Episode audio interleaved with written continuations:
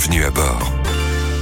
Et si nous apprenions à mieux communiquer et à nous accepter sur la route, que l'on soit motard, chauffeur routier ou automobiliste, se respecter, c'est éviter d'éventuels accidents et surtout rouler en toute sérénité. David Julliard, bonjour. Bonjour. Vous êtes délégué interministériel à la sécurité routière.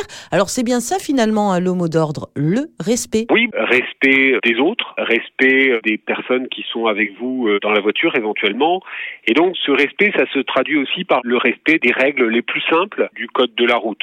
D'abord, c'est euh, les distances entre les véhicules. Sinon, euh, tout problème particulier se traduira par euh, un freinage tardif et éventuellement une collision par l'arrière.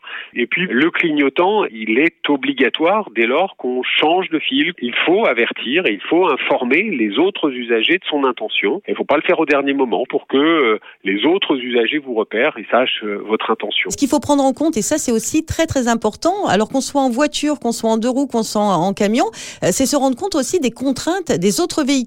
Oui, absolument. Quand on est, par exemple, en deux roues euh, motorisées, il faut, je dis ça parce que c'est une catégorie d'usagers particulièrement vulnérables, faire particulièrement euh, attention à ce qu'on appelle les angles morts. Alors les angles morts, ils sont d'autant plus dangereux qu'il s'agit de véhicules longs, les camions et les cars. Ces véhicules à grand gabarit ont des angles morts. Et chaque fois que vous vous trouvez dans un angle mort, eh bien ça veut dire que le conducteur du véhicule ne vous voit pas. Donc vraiment une grande attention dès lors qu'on est entre deux véhicules lourds. Il faut rappeler également que, euh, y compris quand euh, la circulation est, est, fluide, on roule sur le bord droit de la chaussée pour ne pas gêner les autres usagers et euh, pour éviter tout risque d'accident. Pour conclure, on respecte le code de la route et on se respecte les uns les autres. On se respecte surtout les uns les autres et on prend conscience que la voie publique, c'est le lieu de rencontre de beaucoup d'usagers. Je ne suis pas seul et pour que euh, le voyage se passe bien, il faut avoir ce respect de la règle, mais surtout des autres usagers. Merci beaucoup David Julliard, on le rappelle, délégué interministériel à la sécurité routière,